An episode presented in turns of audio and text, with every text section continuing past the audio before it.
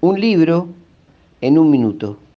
En tres años, El Bien del Sauce Edita produjo ya 23 libros. Nacida en 2017, se trata de una editorial que trabaja de manera autogestionada y cooperativa y que abarca una amplitud de registros y géneros. La novela negra, los libros de poesía, el cuento y los relatos íntimos ligados a la no ficción son parte de su catálogo. Los últimos textos publicados son la novela Pasajes de Pablo María Sorondo, el poemario Donde mi pronta furia de Abigail Parodi y el libro de relatos Escriturna de Mónica Leston. Ahora mismo está a punto de entrar a imprenta El lado irlandés de los argentinos de Eduardo Cormick, quien ya publicó en la editorial el libro de relatos Hasta que aclare. El 80% de los autores publicados están por publicar su segundo libro en la editorial, dato halagador para el creador de este El CEO y cadete de la editorial es el periodista y poeta y crítico teatral también Camilo Sánchez, que se reivindica como un hombre de la gráfica con 40 años de historia en redacciones diversas, como aquella primera que construyó el diario Página 12.